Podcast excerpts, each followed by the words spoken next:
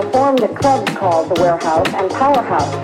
However it got its name, it's one of the hottest things going, and as Levine reports, may only be a matter of time before house musicians become heroes in their own home, home.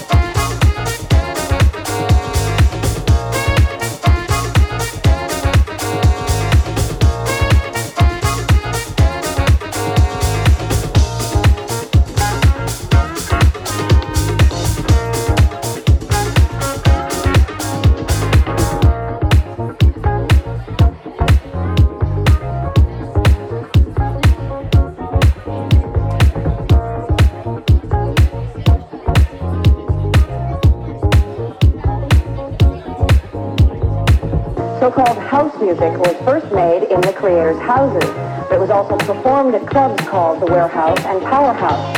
However it got its name, it's one of the hottest things going, and as Jay Levine reports, it may only be a matter of time before house musicians become heroes in their own home.